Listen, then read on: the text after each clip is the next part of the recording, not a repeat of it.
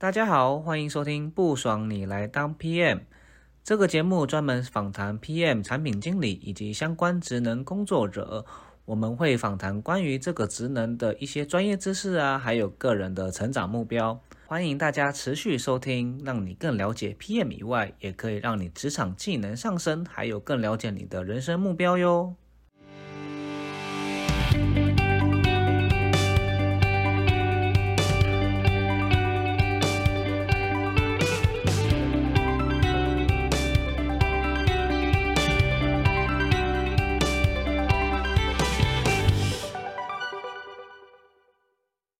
大家好，欢迎收听不爽你来当 PM，我是主持人 Mr. T，又称 T 先生。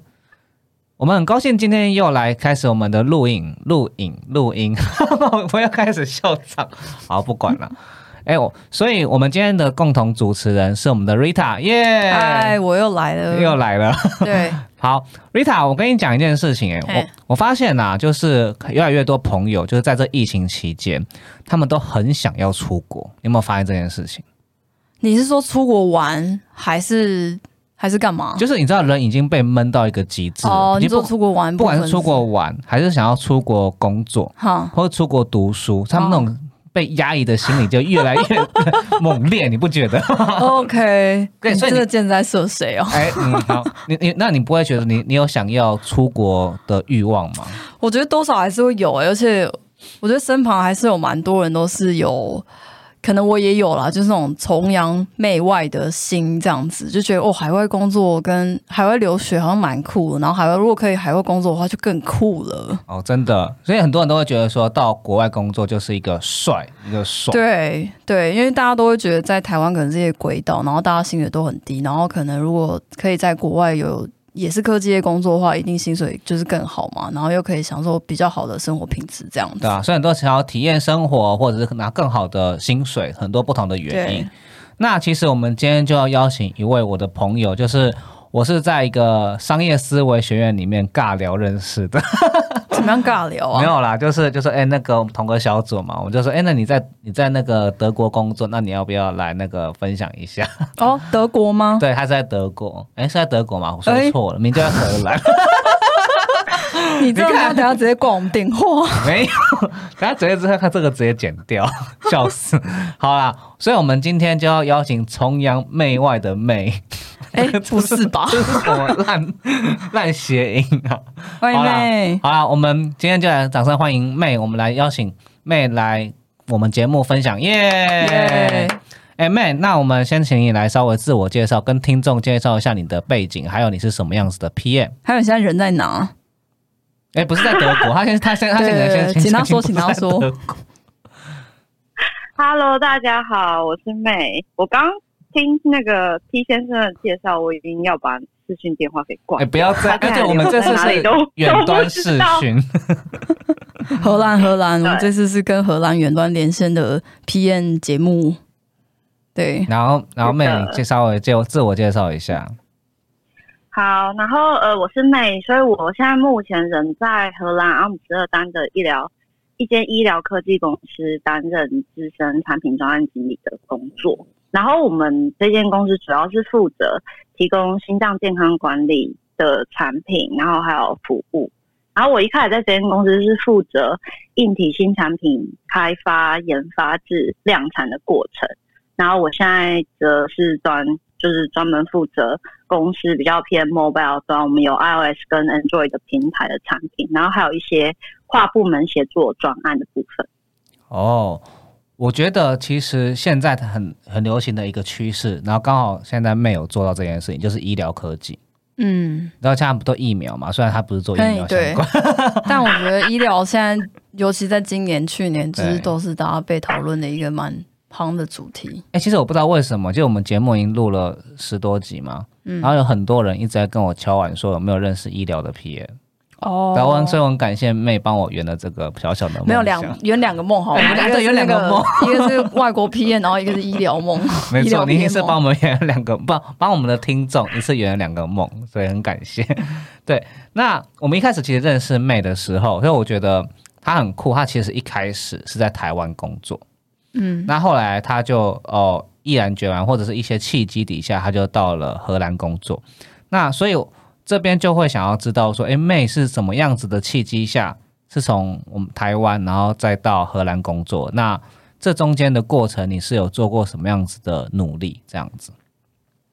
哦，呃，我一开始其实，在台湾的时候是在台湾的一间呃网通厂上班。哎，网通厂上班做，对，因为我之前在网通厂，有共鸣吗？好，可以。对，然后我那时候主要做的其实是就是新产品有一个雏形之后，然后要怎么样真正的把它导入到量产或者导入到市场的过程，所以会需要跟。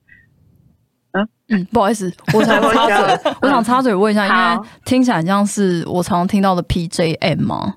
大厂的 PJM 这个角色，就软体的专，哎，不是，应该算硬体的，就是硬体的，对。硬体，它在开案之后，然后要去 follow up 这些细节嘛，生产量产的细节这样子。呃，因为我在我们之前那间公司，前端产品开发，然后一直到就是 spec 啊，然后到量产。是由 PM 负责，然后我的话专职是负责比较像是 NPI，就 New Product Introduction 的 PM，对，嗯，然后呃，所以就是要跟供应商去协调产能啊，然后跟客户端协调之后预估订单，然后还有一些物流的规划这样子，对，然后所以做了一段时间之后，因为这个部分其实呃比较偏 supply chain，就是供应链管理，然后我就发现说，哦，我对于这个学科还蛮有兴趣的，然后就开始搜寻说，OK，我想要更就是更进一步的去精进我的专业能力的部分。然后 supply chain 这个东西，在当初想当年，想当年大概是对，想当年没有了，没有啦，没有那么久。想当年我在准备就是要去进修的时候，就国内。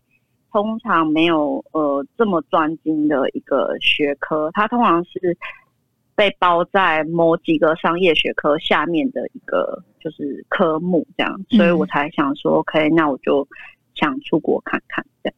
嗯，哎，我回头再问一下一个问题，是因为刚好没有特别提到你原本的大学学科是什么呀？我原本大学是念经济系哦，念经济，然后后来再去网通厂做皮研，做了。你是做了几年之后才决定出国念书的？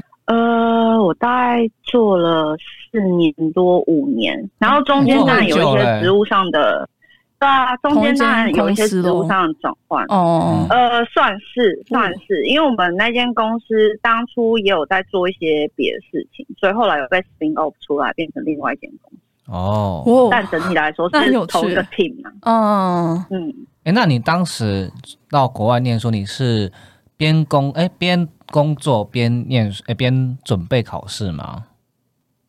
对对。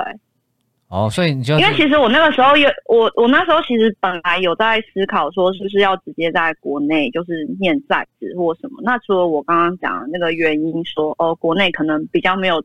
嗯，供应链专精的科目之外，然后再加上，其实，在科技业真的是非常的，就是工时非常的长，所以考虑之下，我们听到关键了，就是其实呃，薪薪水受委屈了，没有？没有是工时不是不二十四小时遭压榨这件事情啊，听起来这样子，然后就觉得说应该不太可能，就是达成在职进修这个目标，所以最后才决定要出国这样。OK，所以你后来就。很呃，念了书之后，然后就到荷兰读了 supply chain 相关的研究所。那你那时候读研究所的时候，还是有有心里一个目标，是还是想要当 PM 嘛？还还是说那时候其实没有预设那么多的立场？呃，当时没有预设立场，因为我主要出来是觉得我对于供应链这一块很有兴趣，嗯，所以说就是相关的都会想要试试看。因为我会问这个问题的原因是。呃，很多人会因为就他，比如说他想要到德国工作，所以他特别选了德国的研究所去读。对，我也好奇你是怎么样选择选择学校的校系？你听起来是因为你的兴趣，所以先锁定了嘛？因呃，应该说往前推，是因为你做了 PM 这份工作，然后接触比较多供应链管理，觉得对这个学科有兴趣，所以你找了这个科系。那接下来的系所就是地区啊，你是怎么样去选择的？嗯，OK，所以我当初在考虑说，因为通常呃，大家出国留学可能主要考虑就是爱的美国，然后或是日本，对，或荷兰很是特别，欧洲。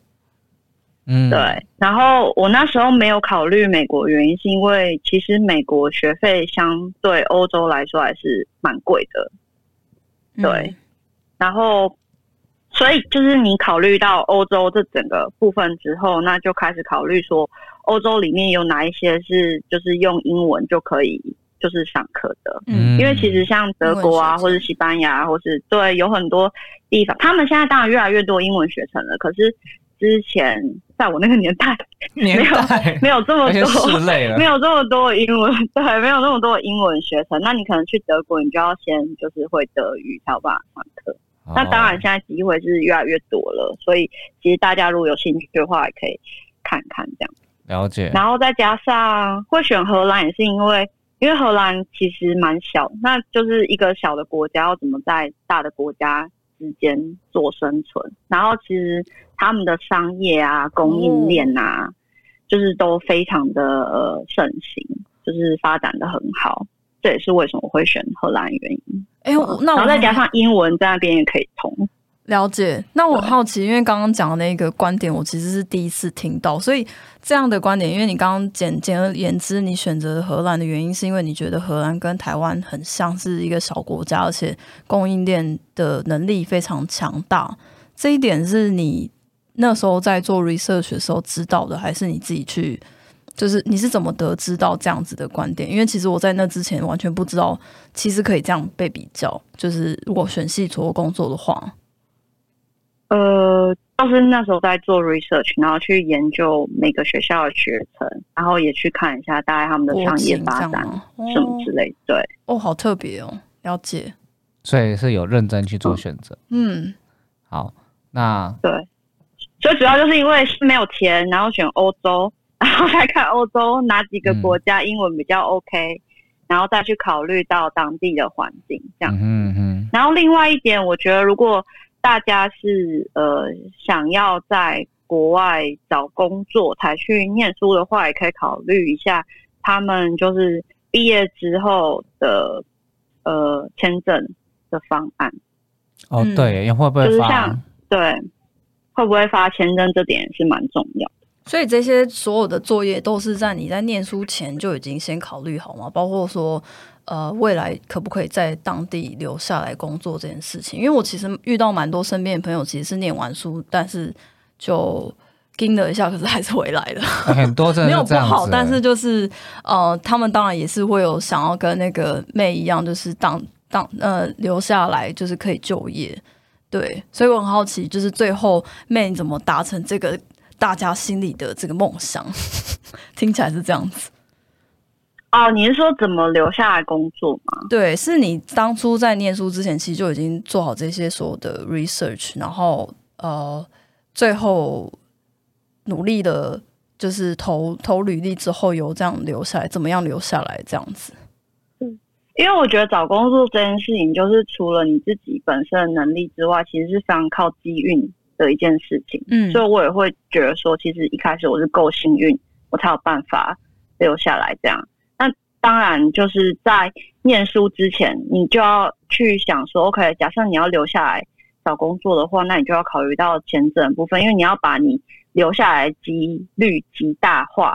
嗯嘛然后再对，然后在毕业之后，呃，要留下来，你就是我觉得其实跟台湾或是跟其他国家找工作也有一点类似，就是你要呃很努力的去丢履历啊，然后尽量认识新的人啊，然后或是在 LinkedIn 上面去呃跟别人 reach out 啊之类的。哦，所以当初其实你毕业之后也是很有很努力在用那个 LinkedIn 去做 networking 这件事情，去找自己的对对对。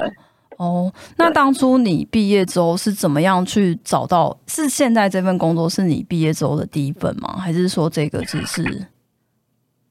嗯，呃，不是，就是我现在这份工作是我在荷兰的第二份工作。嗯，然后我第一份工作还是做比较偏跟 supply chain 相关的工作，它的名称职位名称是叫 supply chain coordinator。嗯，所以就是也是主要去负责跟呃你的工厂，然后联系，然后你的客户，然后去处理中间嗯就是你要怎么嗯订单去 fulfill 订单的一个过程这样。那是什么样的产业呢？因为之前在台湾是通讯厂嘛，网通厂。那个时候在台呃荷兰的第一份的话，第一份工作算是呃 OTC 药厂，哦，OTC，所以是算是从那个时候开始接入 biotech 这个这个领域喽哎，。那时候也是 biotech 吧？那时候就纯粹药厂。那时候没有对，那时候是纯粹比较偏药厂。药厂哦，你那时候直接进药厂，你不会觉得很担心哦？就是说，哎，怎么是完全可是新的医药领域？哎哦，可是他那个药厂不是那种呃，我们一般比如说你要去看医生才有办法拿到的药。它的药，呃，我说 OTC，OTC 是 over the counter 的意思，就有点像是你如果去屈臣氏啊，还是康士美啊，然后你有一些成药的那种药。哦，然后所以你要去管这个铺货吗？这应该不呃哦，，对，不用。嗯，了解我。要我要去管说，就是因为我们不是去卖的人，我们是品牌厂商，对那业务就是要去找通路商去把这东西卖出去。那嗯我就是要去负责说，OK，我们有多少订单，那我要去跟我们的工厂，对，你去协是工厂那一调说生产嘛，对不对？。对哦，对对对，哇哦，那听起来你的就是职涯整理起来是听起来很不一样，就是等于说你一开始是从嗯、经济系毕业嘛，然后后来先到那个台湾的科技网通厂工作了一阵子之后，决定到那个荷兰的研究所念 supply chain，但后来毕业之后。其实先不是到科技厂工作，听起来是先到药厂，很不一样的这个产业工作了一阵子之后，再回到科现在算是科技业 biotech 这个这个领域，然后再回来做皮验楼。对，可是当初其实找工作的时候没有什么设限，就是因为我觉得，就是如果你要找工作的话，你可能要去思考说你的目的是什么。那如果我的目的就是要留下来的话，那可能就会比较偏向于一个先求有再求好的心态。因为一开始在当地的公公司，他们还是会比较偏向说，如果你有当地的工作经验，他才会比较想要录用你。是。就是即使你在台湾已经工作过，那他们可能比较没有这么的呃 care 嘛，就是哦。对对，在意你在台湾的工作经验，对他们还是会希望你有当地的工作经验，但这就是看个人的选择，因为有些人的目标就很明确，就说哦，我就是要做跟什么什么相关，那我如果没有找到的话，那我就要回台湾。那我当时的目标选择会是偏向于我就是想要留下来。哎，所以听起来就是说，从毕业后选择的第一份刚好是呃跟本科系有关，但后来就是到第二份之后又变成嗯现在所谓的医疗科技的 PM 嘛，那就会想要知道说那时候怎么会突然呢想要变成就是呃硬体的 PM，甚至你说可能现在又变成像是软体的 PM，那这一路走来是怎么样？让经历过，因为其实我先帮帮各位诶、听众稍微讲一下，很多人就是说他其实想要从硬体才转软体，他面临到非常大的瓶颈点，他不知道该怎么该怎么去转，因为对他们来讲这是呃可能未来的一个趋势的第一个。那第二个就是可能不是 PM 的人，他其实想要变成 PM，他其实他不知道他怎么跨到这个样子的领域，所以这边才想要知道说，哎，你怎么一路的从哎 supply chain 有关，再到硬体的 PM，再到软体的 PM 这样子。嗯，我那个时候会转换到就是变成我现在这间公司的硬体 PM，其实主要也是因为呃，我原本有个朋友就在这间公司上班，哦然后那个时候公司也是在扩编，所以他们也会需要就是再多找一个 PM，嗯然后再加上我们呃，因为制造端通常还是在亚洲嘛。所以其实如果你会讲中文的话，是一个非常大的优势。我原来在国外讲中文是个优势哎、哎，那我好奇问一下，所以这个技能在前一份公司也是有这个优势吗？就是在药厂当 supply chain 这个职位的时候，也会需要他的中文？没有，没有，前一个没有，但这一个要可能有。哇，真的是占尽对优势啊！而且朋友很重要，没有听到。对对，OK，前一个公司的优势反而是如果你会讲德文啊，还是什么那个会比较有优势，因为嗯那当地间公司的那个供应商对是在欧洲，就是在德国啊，嗯嗯嗯然后一些其他国家。哇，我觉得这对啊这样给大家一个希望，就是其实 请帮我把中文学好，谢谢。对，在在欧洲当呃，应该听起来在全球当那个硬体 PM 有一个好处是，就是如果你工厂是在中国的话，其实你就会有这样的优势，对，可能就会要你的意思。嗯，所以你刚刚对对说就是呃，因为朋友的关系，然后就到了，然后刚好有学到中文，所以变成硬体的嗯，PM。正在扩编这样。对啊，就因为朋友关系刚好有这个呃机会可以去面试，嗯哼然后刚好老，然后也觉得跟这间公司是契合的，所以就进了这间公司当硬体的 PM 这样子。对，那接下来你又是怎么样子的？呃，因缘际会之下，然后转到软体的 PM。呃，我觉得主要是就是一开始硬体的产品在做了也是一阵子一两年之后，然后就觉得说 OK，那我想要尝试一些新的或是不一样工东西这样，然后那个时候才开始跟公司谈说，那我可不可以去试试看，就是软体端的呃，either program manager 或是担任 product owner 的角色这样子，哦，然后所以对啊，那然后老板就说 OK 啊，就去试试那看。么有那么容易就放你走了，所以是一个呃很很不错的一个转换的机会。哎，那我想问一下，你们现在公司的规模大概多大？因为听起来就是做呃医疗科技，然后软硬体都有整合的一个公司嘛。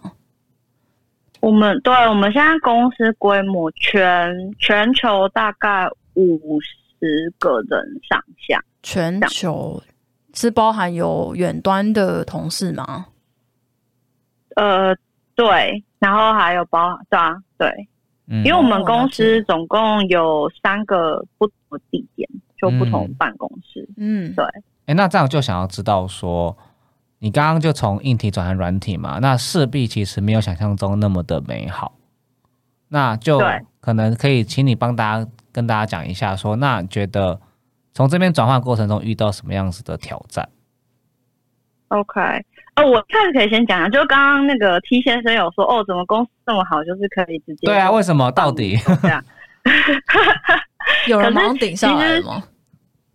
没有没有没有，就是所以说，呃，当你心里面有一个有一个目标，或者你想要去做一个转职或者转换动作之后，那你可能就要先帮公司想好它的后路。那或是一开始没有人可以去顶我硬体这端的工作的时候，那我也还是得要兼着做之类的。哦，我觉得妹对这样子的心态其实蛮重要的，就是你不，那你在转换过程，你其实自己就要想办法去布局。嗯，对脱身的一个计划，这样子的感觉吗？对，就是把或是说，如果你转交出去这样子。对对对，或者说你一开始没有办法完全脱身的话，你自己要先有一个心，因为毕竟是比较小型的一间公司，嗯就不太像大公司一样，它可能每个职能都非常的精细这样子。嗯那你说你要转，那你你转过去就可能会有别人来替代你。那小公司的话，就是好处是主管会给你比较多的空间，那你可能想要试，那你之前能力有被认可的话，主管就会说 OK。可是坏处是，那你可能就是要兼着做，或是要想说 OK，你就是你自己给你自己的那个叫什么说，你不能够去预期说你如果一转换，你就可以完对脱身得这么快，应该是这样。嗯嗯嗯，对那那我好奇一个点是，哦，不，那个，所以你在转软体的过程中，你先想要做到这件事情吗？那在在想要的这个时候，呃，软体 PM 这件事情在你之前是有人做的吗？是因为从缺，所以你才可以这样顺手接下去吗？这个这个缺是怎么样被产生出来的？呃，对，所以一嗯开始这个软体的 PM 是有人做的，然后刚好那个同事就是离职了，哦，所以这也是一个对对，这也是一个好的一个机会。刚好他你也想要做，然后你就先接下去了。可是你当当时其实是两个一起兼着做，就旧的工作跟新的工作兼着一起做这样子。嗯对，那其实这样兼着，呃，应该说你从到软体的部分，就是我们刚刚有提到，是一定会有很多哦工呃不适应的节奏或者是工作的内容嘛？可能毕毕竟说你之前没有做过软体，那这中间就是你是有遇到过什么样子的事情？对，所以就是绕回刚刚刚 T T 先生有讲的挑战，就是从硬体到软体到底有什么样的挑战？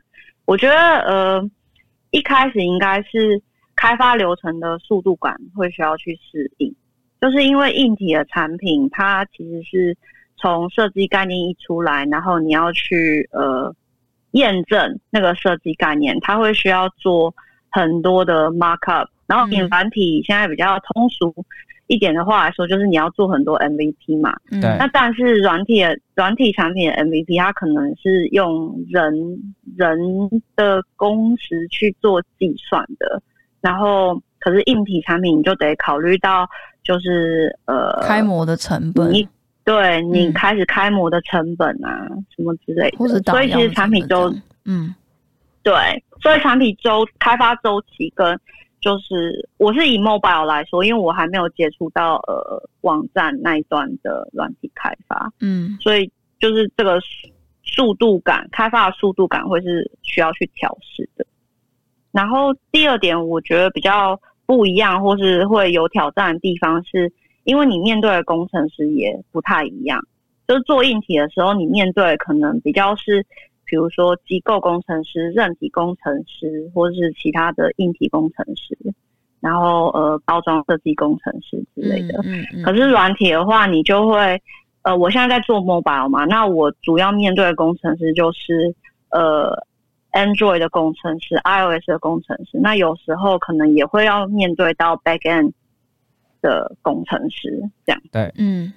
那我想要再，所以呃，嗯，我想要再补充问一个问题是，所以你原本的身份是硬体的 PM，就是一样比较像是，呃，以完成产品，就是那个实体产品的外形这个产品硬体为主嘛，然后后来转到听起来现在像是，嗯，控制那个硬体的 App，是这样子喽。对哦，对对对对。那我好奇想问的是，所以通常硬体的这个分位，或是它这个 UX 设计，是包在哪一段啊？是你前面那一段硬体 P N，，还是后面那一段软体 P N 去完成的？就是前面的硬体批验哦，前面的硬体 P N，，所以算是你之呃前面的那一个呃硬体批验的工作内容之之内这样子。然后，但是现在你比较 focus 在 App 端的呃上市这样子喽。呃，等下我想一下哦。哦，我觉得这可能可以切切两块，因为我们公司依照产品的不同，有一些产品是可以自行使用的，就是独立使用的。对，它是可以独立使用，然后有些产品是需要跟 App 做整合使用的。所以你刚刚讲的 US 的部分，当然就是如果可以自行使用的部分会被。包在呃，就是硬体开发 U U X 的那一段。那如果是需要配合 App 的话，你就是要考虑到产品的功能，然后 U X 的部分会包在 App。嗯，所以我们刚刚听到其实是有两个部分嘛，一个是开发节奏，然后第二个是角色合作角色的不同。那除了这两个之外，你们呃还有哪一个是你觉得遇到的挑战？嗯，我觉得其实遇到最大的挑战是如何让团队去认可你的能力的部分。因为我一开始做硬体开发体验的时候，其实进入障碍比较没有这么的高，因为毕竟我在台湾已经做过类似的事情，虽然是比较偏后端的，可是我知道整个制造流程是。嗯，对，所以其实比较容易上手，就你只要补足，就是呃这个产业的 domain know how 就好了。可是软体的话，就是完全不一样的一个世界，所以那个时候，对啊，那个时候痛苦吗？对啊，非非常痛苦。就是你你从一开始，因为你呃，我一开始是从每天跟就是工程师开始。就是做 stand up 开会啊，然后或是我们 spring planning 的时候，我也要参加。那一开始我都听不懂他们在讲什么。就是一些敏捷的开发，你也是要跟着去 follow up 这一些原本的制度跟流程。对对对，所以我一开始连什么是 spring 我都不知道，我想要什么东西。哎，其实所以你就是要很不简单呢，因为对我来讲，其实因为我虽然我也是我自己是从网通厂。然后转成软体的 PM。但其实因为我的背景是呃资讯背景的，所以对我来讲，这些东西与呃那一些他们在讲什么，我是比较好上手。所以原则上，我觉得你这样很不简单，是这些无论是开发接受合作的角色，或者是怎么让团队认可你的能力能力这件事情，你是有一些不同的挣扎，甚至是名词。那你在这个过程中，你是怎么想办法去克服这些事情？嗯，呃，所以一开始你就是从只能够去多问，然后多 Google，然后你就是自己要把你自己的。专业能力这部分去补足，然后呃，你就要开始展现你的 ownership。么展现呢？对，就是我要我来做，我来做，请相信我。不是不是，就是当工程师有问题的时候，因为一开始你进去的时候，工程师就会觉得说啊，你什么都不懂，你是对啊。对，然后其实我们就是，如果你是一个 PM，你基本上你也不管他们嘛，你只是管最后那个整个产品会出来的目标跟对跟时程这样子。那所以他们一开始他们也会觉得说，你又不懂，你也不是那个可以决定的人，那为什么我有问题要来问你什么的？所以首先得先补足自己的专业能力，然后再来就是要展现说，OK。你有问题来问我的话，我可以帮你解决，或是我其实是可以，呃，决定这这件事情的走向，然后慢慢的，就这是一个渐进的过程，嗯，了解。然后慢慢的，工程工程师、工程团队或是你的团队才会去去觉得说，哦，OK，其实你你的存在是有价值的，这样。哦，所以其实看得出来，你也是就想办法的让。团队去相信你的，呃，你有你有这个能力，然后才有办法再承担更多的责任。对，这一集我们跟妹的访谈将拆分为上下两集。我们从中跟妹聊到很多关于她为什么会去荷兰求学，以及她毕业之后，哦，为什么要留在荷兰继续工作。那很特别的是呢，聊到了关于她在产业上的选择是如何从硬体业转到软体业。而这两者在产业上的差异，它作为一个 PM 如何去看待这一些会遇到的问题，以及如何克服？那我们的上一集就会讲到这个地方，下一集呢，请让我们继续期待。